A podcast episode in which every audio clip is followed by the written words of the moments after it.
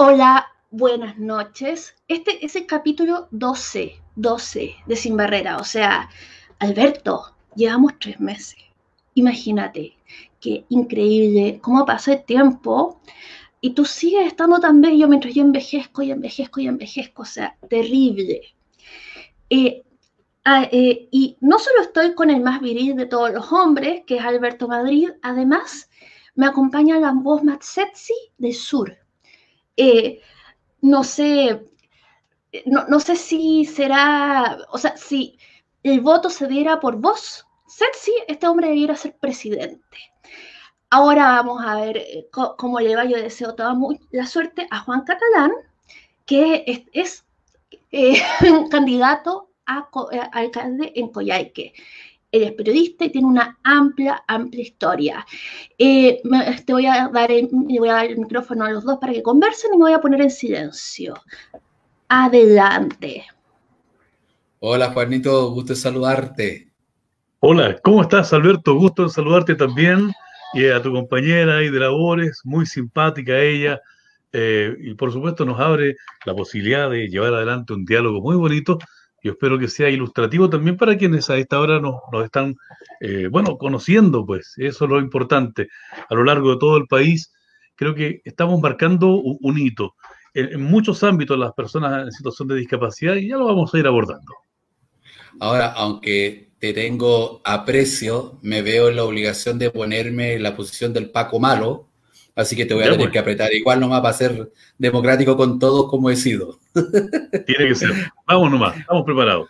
Oye, Juanito, las dos primeras preguntas que son habituales. Yo entiendo que usted se considera una persona con discapacidad, que está identificado con el mundo de la discapacidad, que es un activista del mundo de la discapacidad. Por ende, ¿consideras tú que la lengua de señas chilena debiese estar reconocida como una lengua oficial del Estado? Bueno, a medida que uno se va adentrando en el mundo de las personas en situación de discapacidad, tú vas conociendo una serie de situaciones que eh, nos hacen ir reflexionando y entendiendo eh, la vida que eh, todas las personas vamos llevando. Los ciegos tienen necesidades, las personas, los niños con espectro autista también lo tienen, las personas sordas, obviamente. Lamentablemente en Chile durante mucho tiempo hemos estado muy abocados a, las campañas mediáticas de Teletón durante muchas décadas, ¿cierto? Y, si bien es cierto, esto de una u otra manera va despertando un espíritu solidario asociado, ¿cierto?, eh, al mercantilismo y al consumo, nosotros creemos que eh, el país tiene necesariamente que dar un giro muy radical, muy fuerte, respecto de poner en el centro a las personas. ¿Y qué significa esto? Necesariamente tener que apuntar a establecer cuál es con claridad la necesidad de las personas en situación de discapacidad, reconociendo obviamente las diferencias que aquí existen. Y por lo tanto, eh, una de las dificultades que tienen las personas eh, sordas o hipoacúsicas, ¿cierto? O eh, también sordomudas, sordociegas que existen, es precisamente el problema de la comunicación. Por lo tanto, llevar adelante un proceso de reconocimiento como el que tú planteas, creo que es indispensable, más aún cuando sabemos de las dificultades que ha tenido el, Estado, ¿cierto? El aparataje público para respetar la ley de inclusión en materia de infraestructura. Eh, lo mismo ocurre respecto de que podamos llevar adelante procesos de capacitación normados, ojalá por institutos profesionales, que le entreguen la certificación a quienes llevan adelante la tarea, ¿cierto?, de colaborar en eh, facilitar la comunicación entre la persona hablante y, la persona sorda. Así que, por lo tanto, plenamente de acuerdo, pues, Alberto. Y la otra, aún sí y aún no, ¿eh? sin grandes reflexiones. En la nueva constitución que escribiremos las chilenas y los chilenos, debiese quedar señalado con letra indeleble que en Chile vivimos personas con discapacidad? Así como estamos reconociendo eh, la presencia de las eh, comunidades, ¿cierto? Eh, bueno, de los pueblos originarios, más que comunidades, de los pueblos originarios en todo su, en todo su, su desarrollo, claramente siento que en este mismo ámbito de la diversidad están las personas en situación de discapacidad. Por lo tanto, impajaritable, como dicen por ahí algunos. Gracias. Beatriz, todo tuyo. Ay, Dios mío. O sea, eh, suena como que, no sé, ya vamos a partir en dos. Mira, eh, a mí me gustaría que me contaras cuáles son los principales problemas de, territorio, eh, digamos, cuáles son los problemas de Coyhaique. Son muy tiene el resto del país en muchos aspectos, pero eh, acá se agrega una situación de, lejanía bastante compleja. Ustedes bien saben que Coyhaique siempre se destaca en el mundo de, las noticias o la información por, por el frío, por las bajas temperaturas, por la acumulación de, nieve escarchada posteriormente de, esto, eh, por situaciones que de repente también nos, nos hablan de eh, pobreza, a propósito de que acá no hay desarrollo de industria, por ejemplo, como se ocurre en la zona central del país, por lo tanto, eh, hay mucho... hay mucho desarrollo, ¿cierto?, del, del, trabajador o del empleado o trabajador público, ¿cierto?, pero eh, atendiendo un poco las necesidades de aislamiento que, esta región tiene. Eh, Aysén, eh, para tú llegar rápido tienes que hacerlo por avión, ¿cierto? Es como Punta Arenas en ese sentido. Pero eh, la diferencia está también dada en que a la gente de acá, de la región, le cuesta mucho salir y tienen necesariamente que hacerlo por situaciones médicas. Acá, a diferencia de lo que ocurre en el resto del país, por ejemplo, en materia de salud, eh, ustedes tienen el desarrollo de la salud municipalizada, ¿cierto? Con la administración de los municipios. Acá directamente esto se lleva adelante por parte del Servicio de Salud Aysén, que eh, trabaja eh, con sus establecimientos, con toda la red asistencial, en un territorio tremendamente extenso, que es parte de lo complejo que tiene la región de Aysén, con una accidentada geografía, que la podemos comparar en extensión entre Santiago y Osorno, eso es lo que representa en materia de territorio eh, la región de Aysén y la gente tiene necesariamente que eh, batírselas de alguna manera con, la poca, eh, con los pocos incentivos laborales que, hay.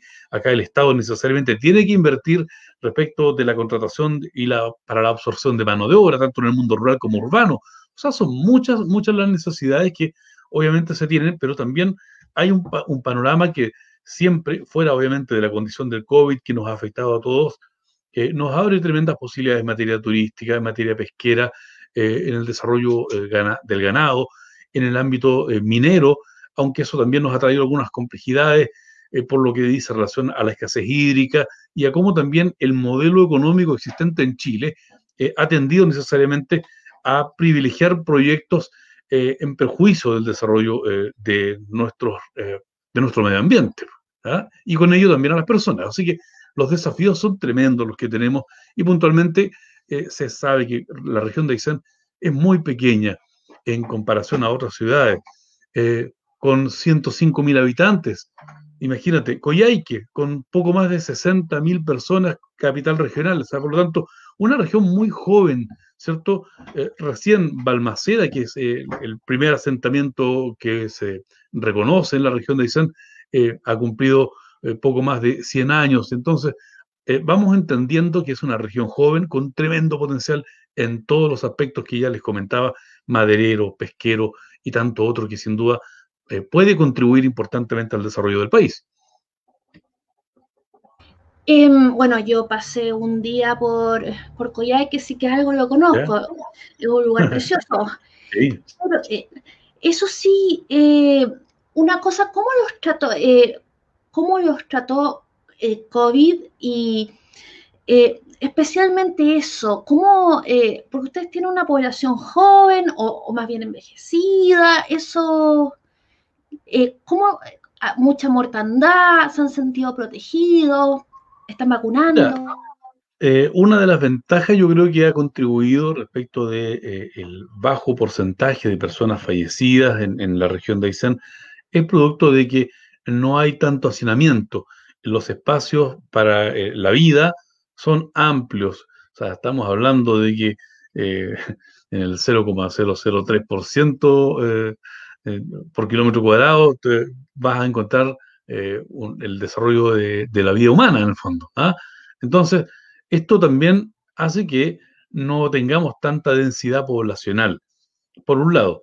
Pero, lamentablemente, ¿cierto? Y, te lo digo con conocimiento de, causa, porque soy periodista del Servicio de Salud Aysén, donde eh, eh, trabajo, me desempeño regularmente desde el año 2014 a la fecha, se han ido dando situaciones particulares que la región ha, tenido que, sortear. De partida no se contaba con un laboratorio que permita el procesamiento de datos.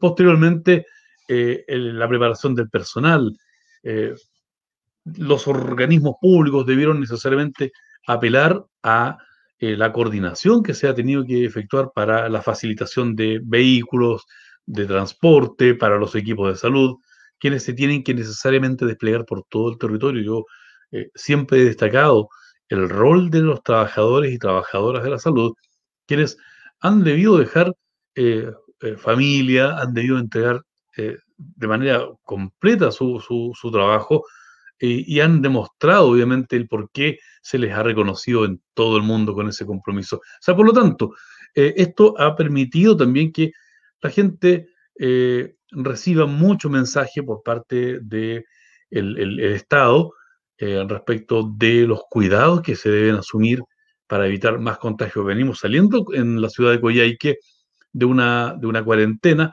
precisamente ayer lunes, fíjate, ¿Ah? ¿O no? Este lunes, eso es. Eh, entonces, eh, durante más de un mes eh, y dos semanas aproximadamente estuvimos con una situación que se nos volvió a repetir. desde septiembre a noviembre también tuvimos una cuarentena bastante compleja que obviamente ahora último se fue incrementando la situación porque ya los contagios salieron de Coyhaique y se comenzaron a expandir, bien digo, por todo el territorio, inclusive en pueblitos muy pequeños como Puerto Río Tranquilo, en Villa Higgins al final de la carretera austral, fíjate que también hubo contagiados. Entonces, eh, sentimos nosotros que como trabajadores de la salud siempre hay, algo más por hacer. Y creo que ahí es donde eh, se tiene que apuntar ahora con la llegada, esperamos, de más, de más vacunación para llevar adelante un proceso que nos permita de una otra manera evolucionando en, este aspecto. Eh, antes de pasar la palabra a Alberto, que esta es la última pregunta que hago por ahora, quería preguntarte eh, sobre la, digamos, sobre el porcentaje de la población en, tu zona, quizás sabe regional y no necesariamente de la ciudad, eh, que vive con discapacidad. me gustaría preguntarte existe una Teletón ya, qué servicios hay y si hay organizaciones de, la sociedad civil en relación al tema eh, que estén trabajando en el territorio.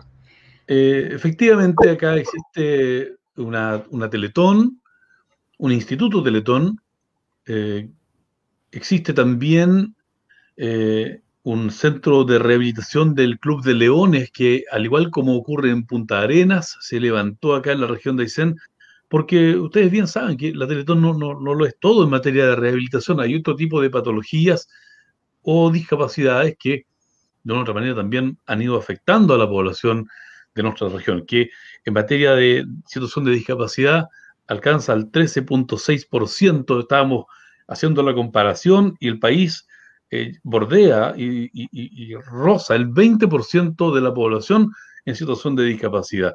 Eh, por lo tanto, claro, eh, se destaca porque es menos, pero aquí solamente estamos considerando la población adulta, no, los datos estadísticos no, nos hablan en estricto rigor de lo que pasa y está ocurriendo en la infancia. Por lo tanto, eh, el trabajo está muy eh, supeditado a lo que puedan realizar las organizaciones, ¿cierto?, de y para personas en situación de discapacidad, más aún el trabajo que están desarrollando los municipios con sus departamentos sociales, y eh, las gobernaciones las intendencias, y lo poco, lamentablemente, creo que puede realizar por situaciones eh, normativas y, legislativas, como fue creado el Servicio Nacional de la Discapacidad, que por entregarte un bastón a una persona en situación de vulnerabilidad, que en el mercado está costando 12 o 13 mil pesos, se demoran un año en hacértelo llegar. Entonces, eh, son cosas complejas que esperamos y con el tiempo también vayan cambiando, precisamente a partir de este reconocimiento que conversábamos anteriormente eh, con Alberto en eh, lo que será la redacción de la nueva constitución que esperamos de una otra manera vaya dejando atrás el modelo neoliberal que tanto daño nos ha causado a la sociedad chilena. Alberto, tienes el micrófono abierto. Gracias, Bea. Juan, yo entendería que los sucesivos gobiernos eh, desafortunadamente no han puesto los mejores esfuerzos para revitalizar las zonas extremas del país. Es bastante lamentable cómo se ha manejado el desarrollo económico tanto en el norte como en el sur. ¿Ha existido alguna vez un plan Aysén, un plan Coyhaique? La, la política pública ha intencionado medidas que beneficien el desarrollo integral de, la región de Aysén, potenciando la economía que tú decías con los distintos focos de desarrollo que podría tener, la educación y tal. ¿Ha existido eso alguna vez? Fíjate que en mi eh, vida acá en la región de Aysén, yo soy oriundo de Valdivia, en estricto rigor, llegué el año 99 a hacer mi práctica profesional como periodista Radio Santa María, y el año 2000 ya me vine eh, definitivamente a trabajar. Eh, y eh, he, conocido dos planes de desarrollo. El primero lo implementó en Piñera 1 el, presidente actual, ¿cierto? Eh, que era un plan de desarrollo regional. Este plan de desarrollo regional lamentablemente estaba muy abocado al desarrollo que estaba proponiendo en su oportunidad, en su proyecto y estudio de impacto ambiental, la, la empresa Hidroaicén, que fue rechazado por la comunidad de manera amplia y no solamente a nivel regional, nacional y mundial, eh, teniendo apoyos de todo, de todo tipo, ¿cierto? Por lo que significaba el impacto y los riesgos que se podían correr a propósito del desarrollo de, esta, de estos megaproyectos de embalse y de producción eh, energética en el ámbito de la electricidad.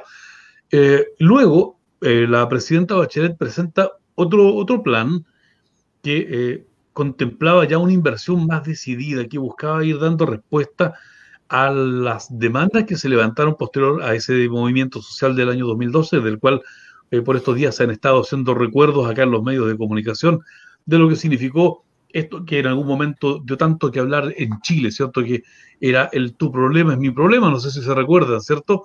Eh, bueno, la situación eh, generó que esos proyectos del Plan Especial de Zonas Extremas, impulsado por eh, la presidenta Bachelet, vino, en definitiva, a entregar recursos ya de manera un tanto más distribuidos, ¿cierto?, en distintos ámbitos, ganadero, de la pesca artesanal, del ámbito de la, de la pavimentación de, de caminos, de, más tramos de la carretera austral que fue eh, construida, ¿cierto?, eh, de manera eh, por, por, etapas, ¿no? y ahora se ha ido alcanzando un desarrollo y, establecimientos de salud también se construyeron, mucha, mucha obra de infraestructura que era la crítica que se le hacía en, aquel entonces a, a Piñera 1 por el hecho de que se consideraba que no habían llevado adelante proyectos de inversión. En estos momentos, muchos de estos proyectos se están ejecutando. Eh, por lo tanto, eh, sí, eh, han habido proyectos que son interesantes de, tener en consideración, pero también muy orientados a lo que representa o lo que representó cada uno de estos gobiernos. Y dentro de esa dinámica, si quienes nos están viendo quisieran invertir en la región de Aysén, ¿cuáles serían los polos de desarrollo que tú crees que tienen potencial a mediano plazo, en el entendido que las inversiones tienen que rentabilizar rápidamente y todo el... Bueno, quienes han sacado mayor provecho de todo este proceso en esta última etapa han sido los eh, empresarios de la industria del salmón, que tú recordarás que tuvieron que abandonar toda la zona del seno de Reloncaví en Puerto Montt a propósito de la contaminación y el impacto adverso que generaron en el fondo marino con la alimentación y las fecas de los salmones y la suerte de serie de enfermedades que finalmente mm, en materia de virus eh, o bacterias comenzaron a afectarles, ¿cierto? Tuvieron que buscar otras fuentes de agua se llevó adelante todo el proceso de como parcelización del mar y esto ha traído también el desarrollo muy fuerte de la industria salmonera, que de hecho para enfrentar el COVID en la región de Aysén eh, desembolsaron grandes cantidades de dinero, donaron hasta ambulancias, eh, donaron equipamiento para eh, la localidad de Melinca, en el norte de nuestra región de Aysén, donde no habían equipo de rayos. prácticamente contribuyeron con sus laboratorios científicos para lo que dice relación a la, al análisis, ¿cierto?, en una primera etapa de lo que eran las muestras de, que, se realizaban, ¿cierto?, en, materia de búsqueda activa de casos, hasta que ya el, gobierno regional de Aysén, junto al Hospital Regional Coyhaique y el Servicio de Salud, llevaron adelante un proceso de eh, levantamiento de eh, necesidades y posteriormente la habilitación de un laboratorio biomolecular. Pero en materia de eh, otras áreas de, de producción, claramente el turismo lo tiene hay una zona ahí de intereses especiales muy necesaria eh, que ha permitido, eh, bueno, promocionar destinos como las catedrales de mármol de Puerto Río Tranquilo, eh, todo lo que se está descubriendo ahora en materia de la presencia de dinosaurios en la zona de la cuenca del lago General Carrera, que está comenzando a dar mucho que hablar a nivel nacional. Hemos tenido también otras, otras expresiones que también proyectan mucho eh, se sabe del conocimiento, valga la redundancia, de, o presencia, mejor dicho, de muchos minerales que pudieran también ser explotados en el tiempo, pero esto, eh, esto último ha causado eh, algunos niveles de complejidad respecto de, la, de los vacíos que en materia legal tiene el desarrollo de esta industria. Pero la madera también ha sido un elemento importante, tal vez en muy menor escala, porque las empresas que estaban en los años, a fines de los años 90 finalmente terminaron cerrando porque no tenían capacidad de competir con otros monstruos, ¿cierto? Eh, en, materia empresarial y, del rubro eh, de la madera eh, o de las plantas de celulosa, ¿no? Entonces, siempre se ha destacado la región de Aysén por su pureza, por su, sus aguas cristalinas, su, su podemos decir, fuentes energéticas de viento, de sol, mareo motriz y todo aquello que se está comenzando a, explorar, bien digo, sin dejar de lado también lo que nos depara el desarrollo de la industria pesquera eh, con una serie de productos, ¿cierto?, que están comenzando a ser de mucho interés como la jibia, eh, como la centolla, u otros productos que se están abriendo estas pesquerías para su análisis. Así que eh, siento que la región de Aysén de verdad tiene tremendo potencial, cosa de revisar nomás los, productivos, los, ámbitos productivos de ella y se darán cuenta de lo que les estoy comentando. Y cuando tú vas por la calle, la gente te tiene que conocer, una ciudad pequeña, todo el mundo se conoce. ¿Cuáles son las principales demandas de los, de los pobladores, de la gente de a pie, del señor del colectivo, de la mm. señora del negocio, de la mamá que va a dejar a su pequeño al colegio? ¿Cuál es la principal demanda que le hacen a un candidato a la alcaldía de Coyhaique? Mira, las demandas que nos está haciendo la gente es que quieren mayor orden. Un orden territorial. Aquí no se ha desarrollado, ¿cierto? Eh, el, plan de desarrollo eh, comunal que todos los municipios deben tener al día. Eso está atrasado, está con observaciones está en proceso de revisión eh, legal.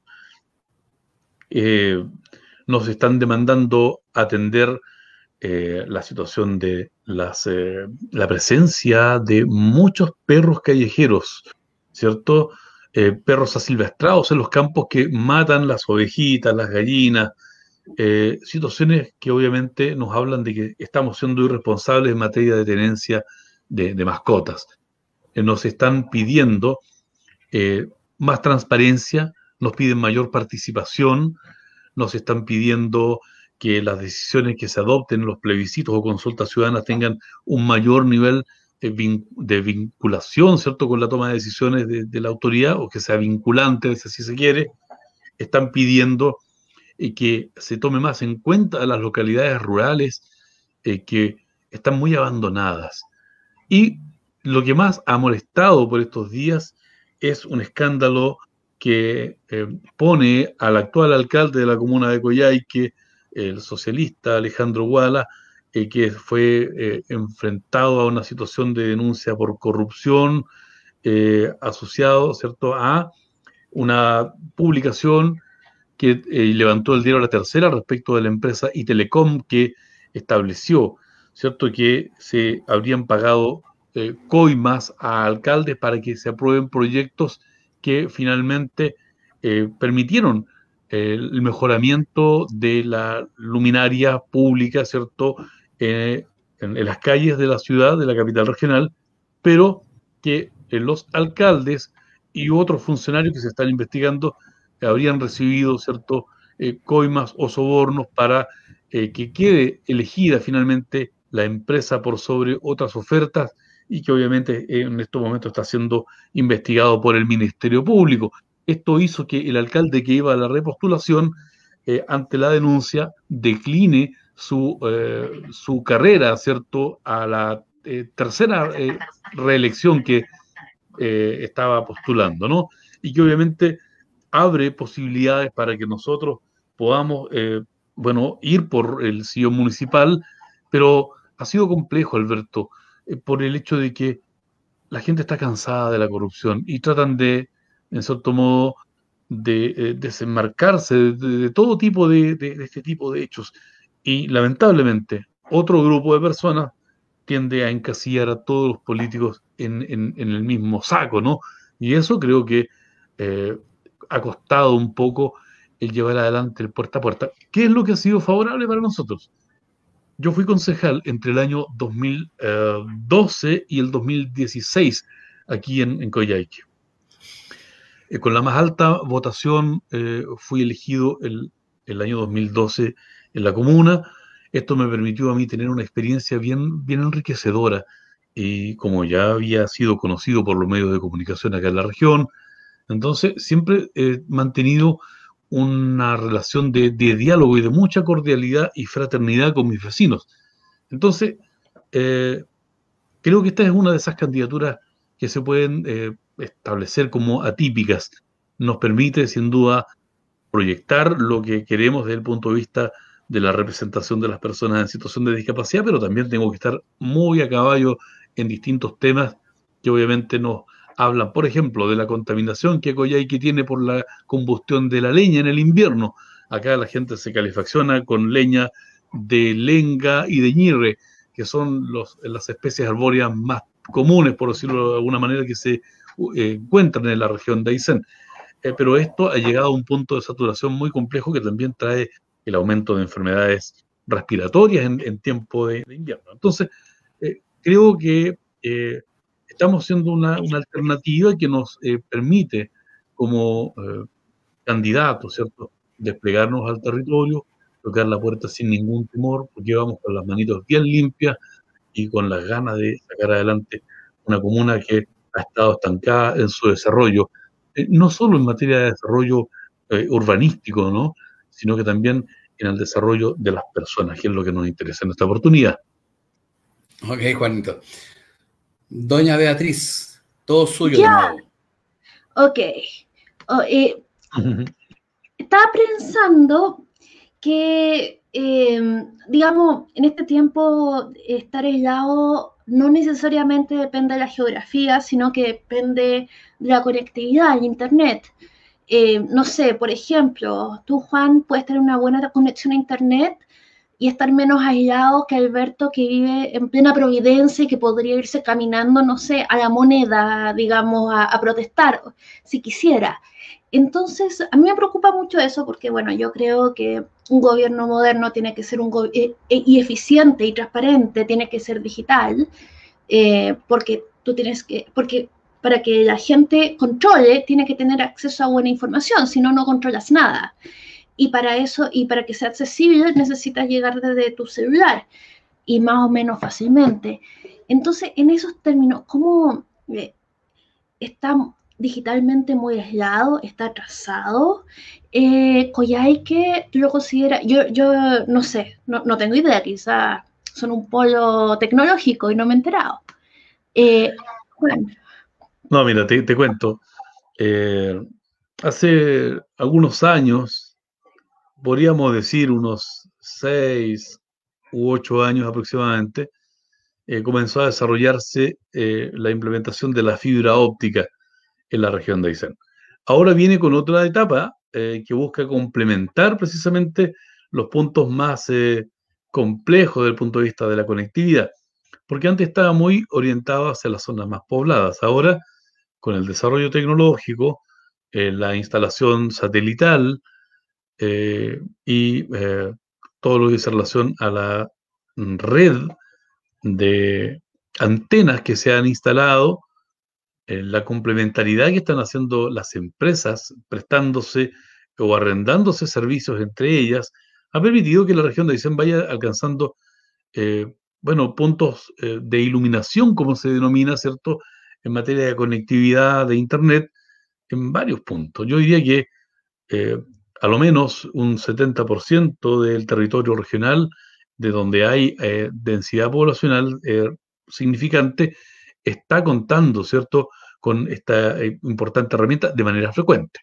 Hay otras formas, ¿cierto?, en que la gente ha podido ir accediendo a la información a través de, no sé, empresas de la televisión por satélite.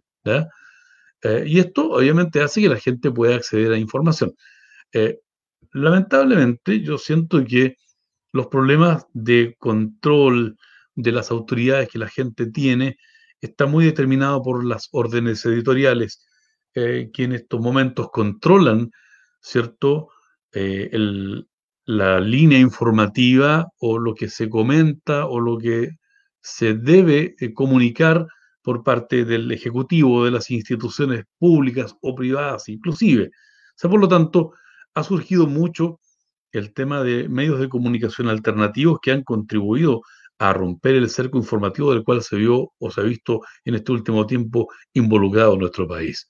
Entonces, eh, creo que eh, debo compartir fuertemente contigo la necesidad de que exista este derecho a la comunicación expresado en la posibilidad de que la gente tenga acceso a la Internet, a la telefonía, que en el tiempo van a pasar a ser bienes básicos de consumo, ¿cierto?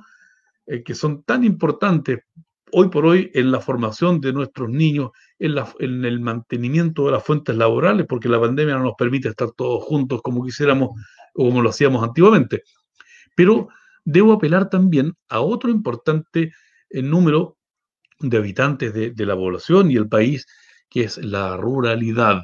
Y esto implica que tenemos personas adultas mayores que no tienen relación con la telefonía celular, ¿cierto? Con esta modalidad del touch, eh, tanto en el celular como en los computadores. por lo tanto, eh, ahí es donde, por ejemplo, nosotros como municipio eh, vamos a proyectar, si somos electos, estos verdaderos representantes municipales en los que se van a transformar las delegaciones eh, municipales, valga la redundancia, que se van a trasladar hasta las localidades rurales en una primera etapa de manera móvil.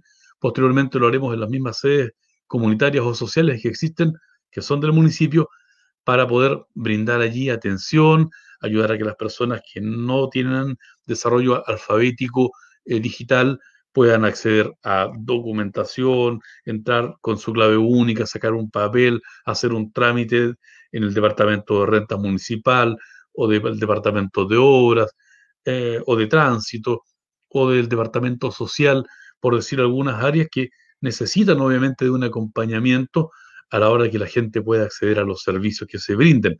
Entonces, clave, fíjense que ha sido acá en la región de Aysén el rol de la radio.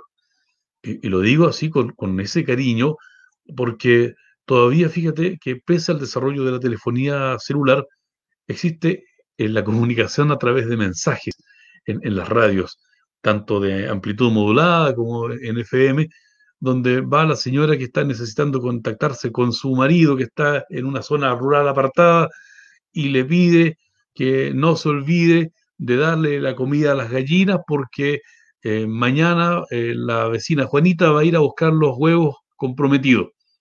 Entonces uno dice, Claro, el país ha alcanzado un nivel de desarrollo muy importante, pero todavía tenemos situaciones eh, que nos hablan de esta cotidianidad rural, de la cual no nos podemos despegar porque si no, finalmente pasamos a ser eh, unos desconocedores de nuestra propia cultura.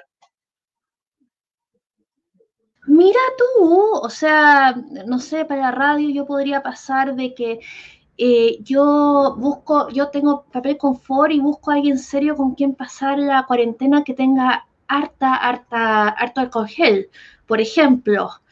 Eh, a ver si me encuentran el amor de mi vida. Te tengo en silencio, Juan, sorry, eh, para evitar los ecos.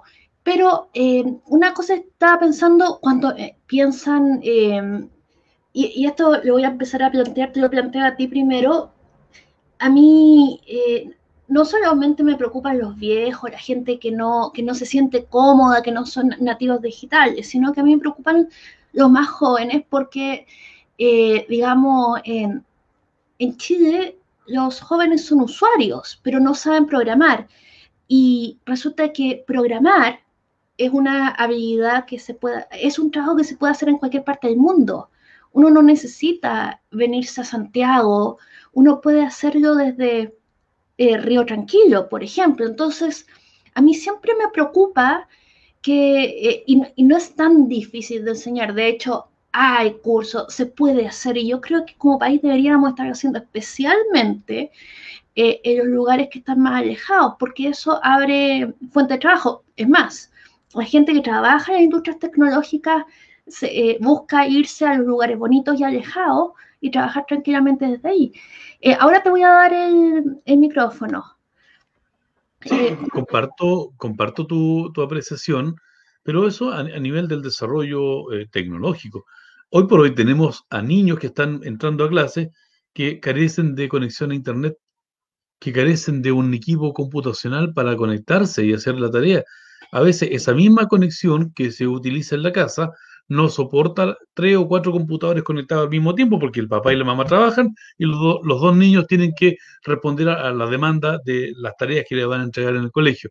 Entonces, creo que eh, hay una brecha tremenda que tenemos que comenzar a, trabajar y creo que de ahí también como municipios, como eh, eh, entidades de trabajo territorial, tenemos que llevar adelante proyectos que desde los gobiernos regionales, eh, inclusive el mismo Corfo, permitan eh, llevar adelante eh, este tipo de iniciativas que puedan ser también positivas para acortar esta brecha de la cual te, estoy mencionando. Sí, porque fíjate que se, cayó, se nos fue, va a volver, se, se nos fue. chuta, pero va a volver. Eh, y resulta que quería preguntarte, bueno, igual yo sé que, la flecha es gigante, hay gente que ni siquiera tiene computadores, pero yo creo que como país y como municipio hay que ser, hay que ser eh, digamos, ambicioso y, pensar en, en, ofrecer lo mejor. No solo que los niños tengan acceso al computador, sino que, que puedan aprender habilidades, porque además con la cuarta revolución industrial, eh, muchas cosas se están quedando obsoletas muy rápido. Eh, sí que yo encuentro que la digitalización es lo más importante eh, y, y, aspiro a una sociedad que pueda ser digital, que pueda compartir conocimiento y que en ese sentido pueda ser exclusiva. La otra vez tuvimos a Tiflonet, hoy hemos tenido, porque yo estoy pensando específicamente en los ciegos y cómo, digamos, el, smartphone puede ser sus ojos y puede ser su biblioteca también. Y que no, no hace sentido, por lo menos para mí, abrirle a, alguien, no sé, poner una biblioteca de, de braille cuando eh, uno puede tener eh, todos los tomos del mundo en audio, eh, sobre todo pensando que braille es en papel, se lo comen, pesa una tonelada, se lo comen las, las hormigas, no sé. O sea, le puede caer agua, en fin. Entonces, eh, eh, para mí el tema de inclusión es con tecnología, no es más rampas y, más bastones solamente. Eh, ¿Cómo crees tú promover la inclusión? Y voy a llamar a Alberto ahora para ver qué pasó con él. Mientras tanto, te cuento de que nosotros el concepto de la inclusión lo tenemos considerado en nuestro programa de gobierno comunal muy orientado hacia el tránsito a la vida independiente porque todavía en zonas eh, eh, apartadas, ¿cierto? las personas en situación de discapacidad, eh, digámoslo bien a los chilenos, pasan a ser un cacho para la familia, porque no hay quien eh, lo cuide, eh, porque la familia se sobreprotege, porque se tiende a que la persona, a fin de que no le ocurra nada, de que no tenga accidentes, que se quede ojalá en un rincón de la casa, resguardado de todo. Entonces, por lo tanto, esta primera etapa es la que nosotros desde el ámbito social eh, queremos eh, despejar para buscar las habilidades de las personas en situación de discapacidad. Y con ello también abrir espacios de trabajo. No puede ser que en Chile todavía tengamos personas que tienen su intelecto buenísimo, sus manos buenas, pero porque no pueden caminar o usan silla de ruedas, no puedan encontrar pega. Entonces, creo que por ahí va a pasar necesariamente gran parte del trabajo, no solamente que estamos desarrollando nosotros, porque este es un tema que, es eh, transversal en todo el territorio nacional. Entonces, eh, creo que el, hoy por hoy la inclusión de personas en el mundo laboral es la clave. Educación y trabajo son la clave para el desarrollo de las personas en situación de discapacidad. No hay otra, otra fórmula no hay herramienta, eh, creo, eh, más esencial que las que eh, te he comentado. y en esta misma lógica quiero rescatar algo que tú señalabas del ámbito de la conectividad. Creo que es muy importante que efectivamente nuestra juventud aprenda aspectos avanzados en materia informática, pero también, ¿sabes qué? Yo espero que pronto llegue a nuestro país el 5G y qué va a representar el 5G en Chile, que inclusive eh, automóviles eh, inteligentes puedan servir para que personas en situación de discapacidad puedan hacer uso de él. Y se van a abrir más fuentes laborales, eso yo te lo aseguro, porque ya está ocurriendo eh, en, muchos países del mundo que han querido abrir su, su frontera a este desarrollo tecnológico de que hoy por hoy está también con esta disputa entre Estados Unidos y China, ¿no? O Inglaterra y, China. Pero creo que eh, más temprano que tarde esto finalmente va a tender a favorecernos como sociedad. Tienes toda la razón de que el tema 5G está cruzado de geopolítica y, en ese sentido es fascinante toda la historia se coge salía como una novela de James Bond donde se cruzan los intereses y, los villanos y etcétera. Pero, eh, bueno, más allá de eso, eh, es una ciudad chiquitita, eh, los espacios públicos, hay biblioteca, hay, hay, espacios para que la gente, para la cultura y la socialización de manera análoga, o se han cortado mucho eh, o se han cortado mucho con el tema de, la pandemia y Alberto te veo que te nos caíste, te nos desapareciste, huiste, pero te veo que has vuelto. Te voy a dar, eh, te, voy a dar el micrófono y yo me voy a poner en silencio para que puedas también preguntarle a Juan, a Juan Catalán, que nos estamos, y también llega la hora de peinar la muñeca. Sí, parece que hablando de, parece que hablando de conectividad falló el internet. Juan, eh, supongo que también ya tienes tu candidato a constituyente. Em, sí, bueno, ¿Quién es tu candidato a constituyente? Oh, lo que pasa es que nosotros estamos llevando una lista bastante amplia eh, de, candidatos. Eh, tenemos a un abogado muy destacado acá, el compañero Samuel Navarro. tenemos a una profesora de biología con mucha experiencia, que es presidenta regional del Colegio de Profesores la profesora Rosa Pesutic, tenemos a un profesor de historia, Diego Salinas, y así sucesivamente eh, otros que están contribuyendo en nuestra lista por eh, instalar este cambio eh, constituyente para hacerlo más participativo, para que efectivamente podamos tomar las, las ideas que el, el pueblo tiene, ¿cierto? También en un proceso de acompañamiento y de formación, porque esto para la sociedad chilena es nuevísimo. ¿cierto? Vivimos durante mucho tiempo con una constitución, eh, yo siempre lo, lo, graficaba, que era como eh, ropa que tú tenías y que en un momento eh, creciste y tenías que cambiártela. ¿ah? Eh, creo que eh, eso es lo que ocurrió respecto de la constitución que nos heredó Pinochet y Jaime Guzmán, y en estos momentos el país tiene necesariamente que despegar, y solamente haciendo la comparación de que lo que hoy por hoy, por ejemplo, Alemania tiene, ¿cierto?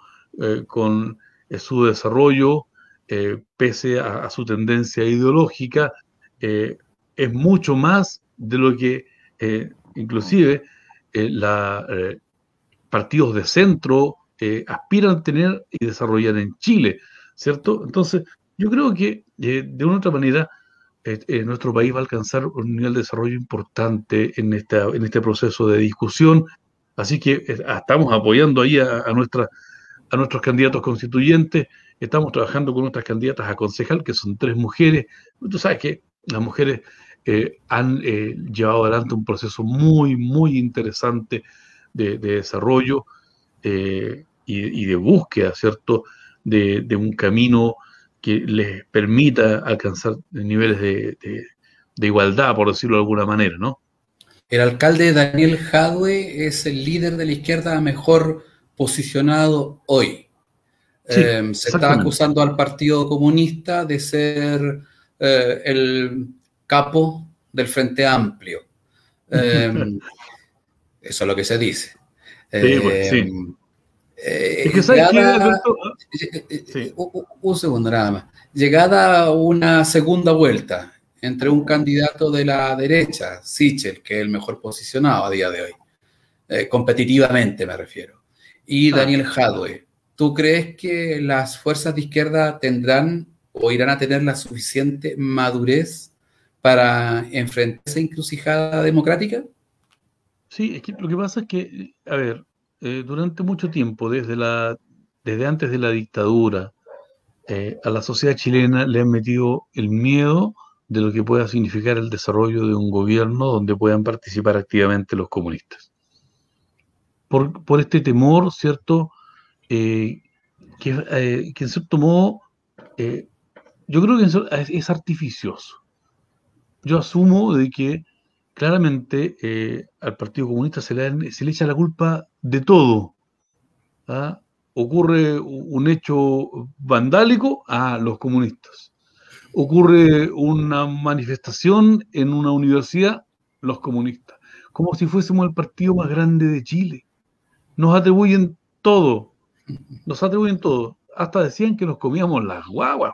O sea, que, que, que si ganaba eh, en este caso, eh, eh, Alejandro Guiller iba a ser Chilezuela. Qué cosa más estúpida, estimado Alberto. Si todo, tú y yo sabemos, ¿cierto?, de que eso es imposible. entonces jugamos, ojo, no, no jugamos. Los medios de comunicación, los que tienen el control y el poder económico y mediático en Chile, creo que mal contribuyen en llevar adelante campañas del terror como esta, yo asumo de que efectivamente los partidos políticos yendo a una primaria, que lo estaba planteando eh, eh, Daniel Jaude desde un comienzo, vamos a una eh, elección primaria la más amplia posible, compitan todos, mira lo que se está diciendo, ¿ah? compitan todos, ¿y qué es lo que ha ocurrido? La democracia cristiana está buscando eh, tentar al, Partido Radical, al PPD, al Partido Socialista, al Partido de Meo, todo para hacer una primaria para después enfrentar a Daniel Jadwe, pensando que con eso eh, van a poder eh, ganar, ¿cierto? y tenemos más candidatos en la izquierda, sí, lamentablemente, la centro izquierda y la izquierda chilena están muy atomizadas. Y eso eh, también, claro, nos puede jugar en contra, inclusive dentro de lo que es el mismo proceso constituyente, ¿no? Pero de verdad, tenemos nosotros la, creencia, por la experiencia que nos ha demostrado Daniel Jadwe de correr la barrera de lo, de lo, posible en cuanto al desarrollo de los gobiernos eh, comunales, eh, acercando la salud a los barrios, con desarrollo de escuelas abiertas, llevando adelante proyectos innovadores como la farmacia, la óptica, la librería, la universidad popular, todo aquello que finalmente, si es cierto, como yo le digo acá a la gente, no le vamos a mejorar el sueldo vecina, no le vamos a mejorar la pensión, pero sí le va a sobrar platita a fin de mes. ¿Por qué? Porque va a acceder a medicamentos más baratos, porque va a acceder a educación de mejor calidad, porque va a poder comprarse ese par de audífonos que necesita. Eh, el otro día me, me enteraba de una señora que hace 13 años que vive con sus mismos audífonos que ya no le sirven, fíjate. ¿Y qué ah, pasa?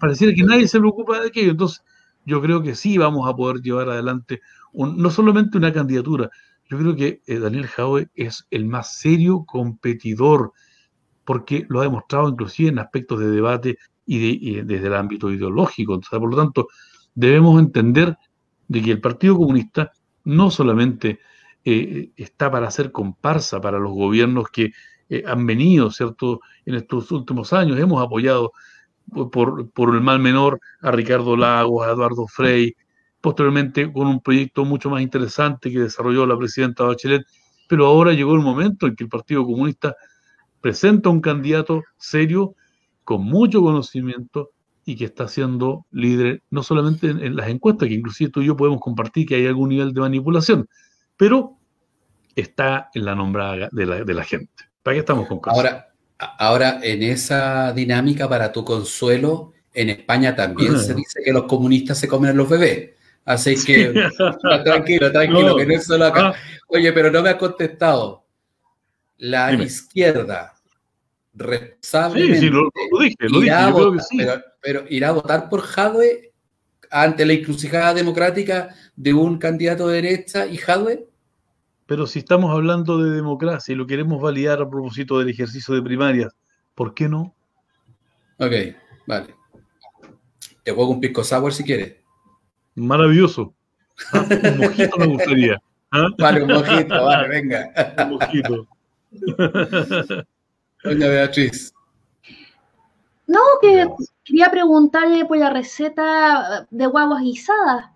Eh, ¿Cómo queda mejor al horno o a la olla? Pero aparte de eso, quería preguntar, eh, quería anunciar que llega el momento de eh, la muñeca, que es cuando nosotros, cuando la persona, el invitado puede decir lo que quiera, anunciar lo que quiera, contar su, compartir el recetario, eh, y etcétera, anunciar o dar un mensaje o repetir alguna otra cosa.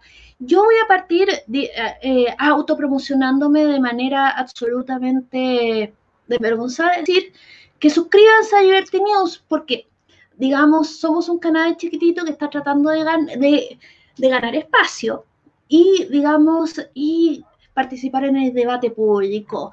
Estamos en Facebook, YouTube, Instagram, Twitter y la mayoría de plataformas de podcast. Y mañana esta conversación va a estar en Spotify y Apple Podcast, así que lo pueden escuchar a, su mejor, eh, como mejor les convenga esa soy yo, le voy a, ver pasar a Alberto Madrid.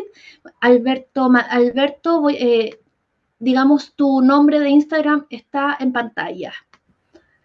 Adelante. Bueno, gracias Beatriz. De todas maneras, como hay compañeros y compañeras ciegas, yo lo voy a repetir. Alberto Madrid Chile en Instagram.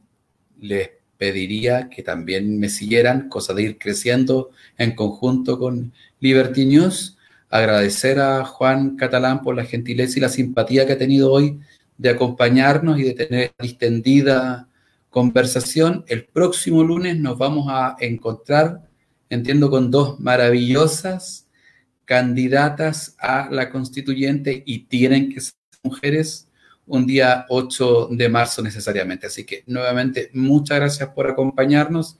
Se pasó volando el tiempo, Juan. El micrófono es suyo, peine la muñeca en lo que considere oportuno. Mira, eh, primero que nada, eh, quiero decir que las únicas guaguitas que yo he comido son de estas artesanales y son bastante ricas. Usualmente en tiempo, eh, cuando voy al supermercado, me compro un paquetito ¿ah? y le convido a, a, quien me encuentro por ahí. Así que, y son bastante ricas, ¿ah? son, son como mi tiempo de infancia, ¿no? Eh, ¿Saben qué, chiquillo? Eh, yo quiero despedirme, pero sin antes agradecerles eh, la, la, oportunidad, el diálogo. ¿Saben por qué? No solamente por la entrevista que ustedes me hacen a mí, porque nosotros estamos apuntando a un proyecto colectivo. Juan Catalán no es por sí solo. estamos trabajando en un proyecto de, de amplitud con la convergencia de distintas fuertes, fuentes y corrientes políticas. Y fíjense que lo que más contento me tiene, ahora sí en lo personal, es cómo las personas en situación de discapacidad están participando de la política.